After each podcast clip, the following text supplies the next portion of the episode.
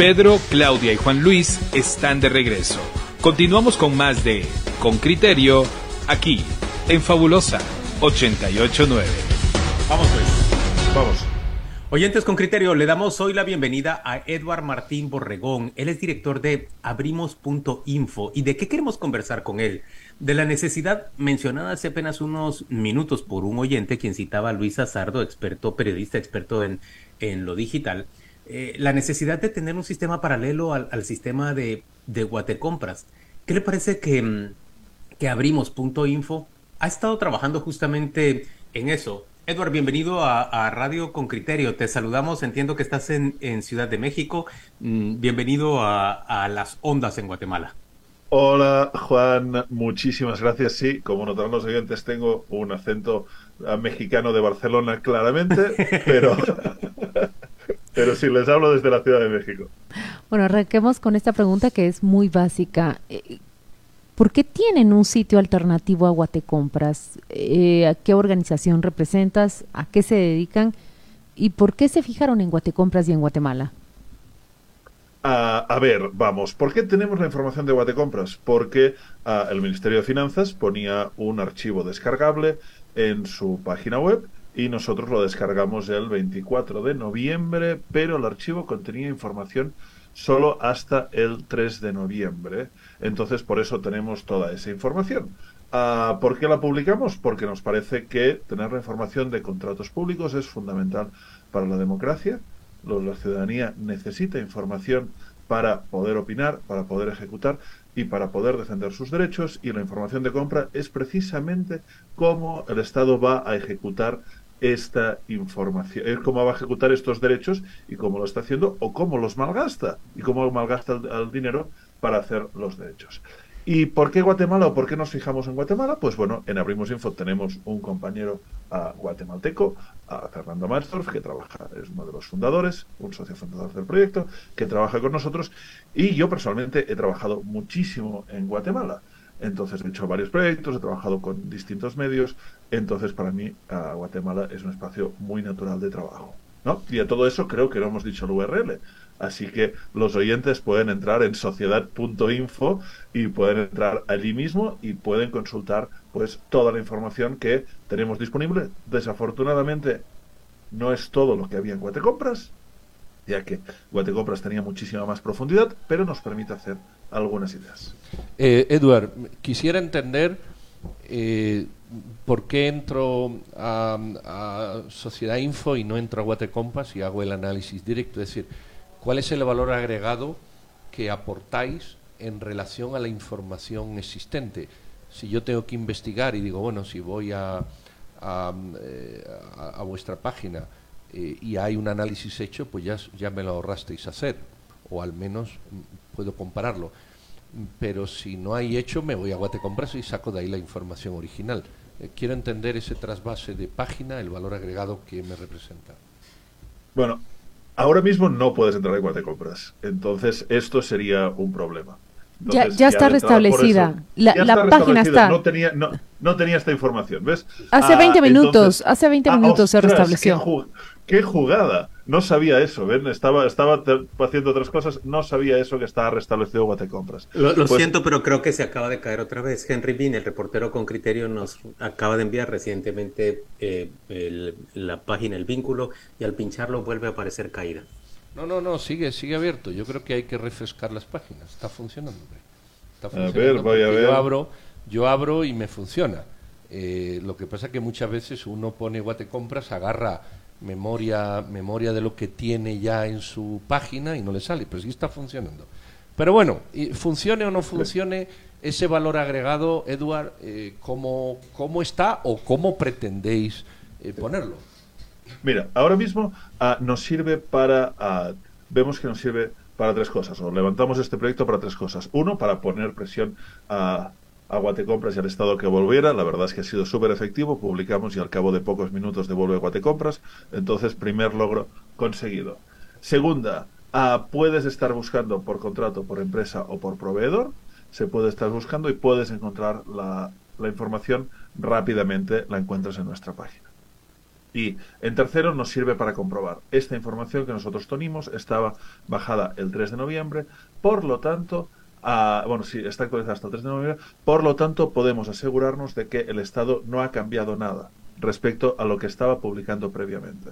Estas son las cosas, las tres cosas que ahora mismo estamos ofreciendo, además en un diseño que funciona bastante, uh, funciona bastante bien y es muy muy rápido. Además esto hemos puesto uh, en nuestro Twitter, que es Sociedad Info barra baja, hemos puesto un pequeño análisis de compras públicas que lo pueden, se puede consultar, podemos ver los principales proveedores por el uh, por Bueno, eso ya, ya es un plus, eso ya es un valor Sí. agregado. Le estás dando al visitante a tu sitio un análisis de quiénes son los principales proveedores, cuáles son las compras que se están celebrando de parte del Estado de Guatemala. Yo eh, quisiera ir a- hacia una pregunta. ¿Funcionará siempre? ¿Será un sistema paralelo donde ciudadanos, usuarios, podemos consul- consultar? De hecho, ¿se le puede llamar plataforma paralela o, o cómo debiéramos llamarla? Ah, mira, a mí no me gusta llamarlo plataforma paralela, prefiero llamarlo repositorio de datos, ya que en Guatecompras se pueden hacer más acciones que solo consultar contrataciones, ¿no? Y además es una, es una, es una, es una plataforma del Estado y no queremos en ningún momento suplantar o pretender suplantar el Estado en algo tan sensible como las compras. Por lo tanto, no nos gusta la palabra plataforma paralela, somos un repositorio de datos, recuperamos los datos y los ponemos en el los ponemos en la web disponibles y facilitamos su análisis. Ah, como decía, ah, ahora mismo el análisis, nuestra idea es que este proyecto perdure en el tiempo, que se pueda consultar y iremos añadiendo nuevas capas de información a medida, a medida que estén ah, disponibles. Y además desde Twitter se nos pueden hacer preguntas de este que de momento está solo en Twitter, pues porque esto lo levantamos en dos días. Eduard, Eduard eh, hablar es barato, pero levantar un proyecto de este tipo, como el que nos estás describiendo, cuesta mucha plata. ¿Cómo, cómo se financian ustedes y, cómo consiguen que quien quiera que los financie esté de acuerdo con, desarrollar este proyecto, que es una forma de, ayudar a la fiscalización en, un país como Guatemala? Este proyecto no tiene financiamiento, Juan. Este proyecto ha sido levantado a pulmón pues por una pequeña empresa o una pequeña organización que es Abrimos Info. Tenemos pues ah, trabajamos para para varias para gobiernos, organizaciones, tenemos varios clientes y hemos y hemos decidido optar por levantar ese proyecto a pulmón. ah, Pero ¿cuántas horas hombre? ¿Cuántas horas hombre supone ese a pulmón? Esas son, Pues- son, son muchísimas horas de gente que bien puede cobrar Sí. su hora, yo no sé, eh, por encima de los 50 dólares. Ah, ya, ya lo sé, Juan, ya lo sé, ya lo sé, ya lo sé que puedes cobrarla, ya lo sé que puedes cobrar. Hemos decidido hacerlo, hemos decidido dedicar, a ver, ha sido durante, tenemos un software ya muy preparado para hacer este levantamiento, entonces no nos ha costado, han sido tres días de tres personas a un 80% de su jornada laboral, trabajando, haciendo horas extras y trabajando horas extras ya como activistas, hemos considerado estábamos trabajando esto ya como activistas y como defensores de la información y de la democracia y además en la página web hay un botón que si nos quieren apoyar para mejorar algo de diseño, que la verdad lo necesitaríamos, que no que se mantengan los servidores o que podamos seguir dedicándole horas al proyecto, que es toda nuestra intención, nos pueden hacer un donativo. Están preguntando cuál es el usuario, cuál es el usuario de Sociedad Info. Sociedad info barra baja. Sociedad Info barra baja, muy bien. Exactamente. Y allí también nos pueden dejar preguntas y yo mañana haré un hilo con nuevas preguntas que pueda tener la, la ciudadanía o que puedan tener a los guatemaltecos y guatemaltecas para ah, poder contestar sobre contratación pública. Eduard, solo sigo, solo sigo con, el, con la anterior pregunta. Esto significa que ustedes estarían interesados como empresa en que alguien que quiera comprar o financiar este sistema paralelo o, o esta plataforma eh, al lado, ya, vi que no te gusta el, el término paralelo, a, al Guatecompras, ¿quiere invertir en él? Ah, puede apoyar a que se desarrolle, sí, totalmente. Eh, también, también se os puede se os puede solicitar servicios de investigación sobre la base de contratos. En, en vez de que uno lo quiera hacer, decir, oye, eh, toma estas empresas, estos nombres y hazme un cruce de datos y dime, eh, no sé, mm, eh, cuándo han concurrido o no. Y toda, to- vamos a decir que toda esa base de datos la podéis promover como ayuda a la investigación de terceros que estén haciendo cualquier tipo de informe o similar. Totalmente, totalmente. Nosotros, antes que os comentaba que teníamos, ah, que habíamos trabajado en Guatemala, un proyecto que hicimos hace muchos años fue Vivir con VIH, donde analizábamos precisamente la compra de antirretrovirales uh, en Guatemala. Y como era, no me acuerdo bien de la investigación, así que no, no, no voy a decir nada, pero sí que les invito a que entren a vivirconvih.org y piquen al botón Guatemala y podrán ver el trabajo que hicimos allí o podrán recuperar esta, esta inteligencia y también esta inteligencia se puede aplicar a, a, otros campos, ¿no? a la rendición de cuentas, pero también se puede estar a otros campos. ¿Sabes qué me llama la atención? Eh, conociendo Guatecompras, estás hablando de análisis de datos, eh, pero no puedo dejar de preguntarte qué, qué significa la caída de un sistema como el de Guatecompras, el CICOIM, el CIAF, en, en un país. Mm, te estoy hablando no solo del portal de compras y contrataciones del Estado, pero además de, del sistema de información financiera. Eh, hemos tenido versiones encontradas desde un ataque informático hasta una explicación inicial que era hay sitios que están de baja por mantenimiento. Pero ¿qué significa eso? ¿Cómo debemos interpretarlo los ciudadanos?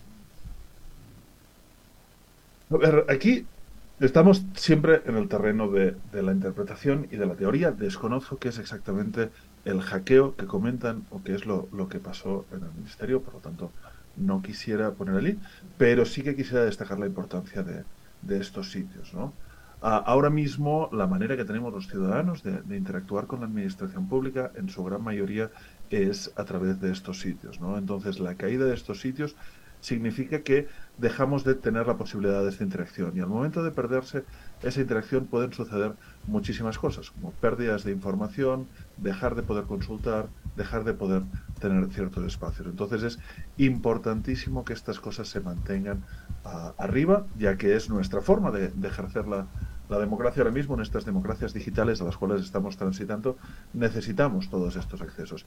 Y el Estado debe proveer esto, ahora deberíamos ver esto es lo mismo como si se cae un puente, ¿no? Si se cae Guatecompras es como si se hubiera caído un puente y estamos dejando incomunicado toda una zona del país. Es exactamente lo mismo. Entonces, no podemos permitir que se caigan estas cosas y lo que a mí me preocupa es que no existan backups o no existan ellos no tengan sitios paralelos efectivamente o no tengan una copia de seguridad en otro sitio espejo, un sitio espejo que te que te permita mantener el sistema funcionando.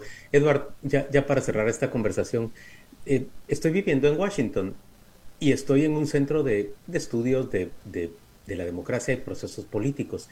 Y esto que acabas de mencionar, realmente la tecnología puede servirnos, ayudarnos mucho para, para fiscalizar y para dinamizar la democracia pero lo cierto es que también está sirviendo para lo opuesto. Eh, no solo en sociedades muy autoritarias, con gobiernos muy autoritarios, sino incluso en sociedades democráticas, se está utilizando la, tecnología para contaminar la información, para pervertir las líneas de, pensamiento, para eh, impedir o para generar eh, vigilancia y, espionaje sobre opositores, para impedir la libre participación de, de las personas. Eh, esto de, de que hemos abrazado con, con, tanto gusto, lo del de, desarrollo de las tecnologías para, para mejorar el progreso humano, lo cierto es que también puede servir para lo opuesto, ¿no? Totalmente. Eh, la tecnología es una herramienta como cualquier herramienta nos puede servir para hacer el, para hacer el bien o para hacer el mal, ¿no? La electricidad nos sirve para abrir la bombilla, pero también para electrocutarte en la silla eléctrica. Entonces necesitamos empezar a regular y, es muy muy importante que tengamos los debates de cuáles son los usos que queremos darle a la tecnología digital, a la tecnología informática o a, a las tecnologías de la información, como queramos llamarlos, y cómo cuáles son los límites y qué se puede hacer y qué no se puede hacer y cómo es de combatir estas malas prácticas, ¿no? Como, como bien comentabas, de la superdifusión de información, que en este caso uh, estamos, yo creo que los estados se deberían involucrar muchísimo más y mejorar muchísimo si tienen una responsabilidad importantísima en la difusión de información fidedigna, ¿no? Porque al final, si lo publica el Estado, podemos estar seguros o hay una autoridad y es la gran manera que tenemos de hacer, pero evitar todas estas más prácticas como es espionajes, como es ultravigilancia, como es que esté todo el mundo intentando venderte una cosa por internet y para eso sepan, ah, tengamos toda la sensación de que nos están escuchando al celular cada vez que hablamos. Entonces hay que poner. O el monopolio de la publicidad, por ejemplo, en, en Google y en Facebook, que termina afectando tanto los ingresos de tantas empresas de noticias y de información en el mundo. Totalmente. Totalmente. Edward, gracias por acompañarnos el día de hoy. Habremos de invitarte para, para animar también esta segunda discusión que solo surgió al final de nuestra plática. Gracias por estar hoy acá.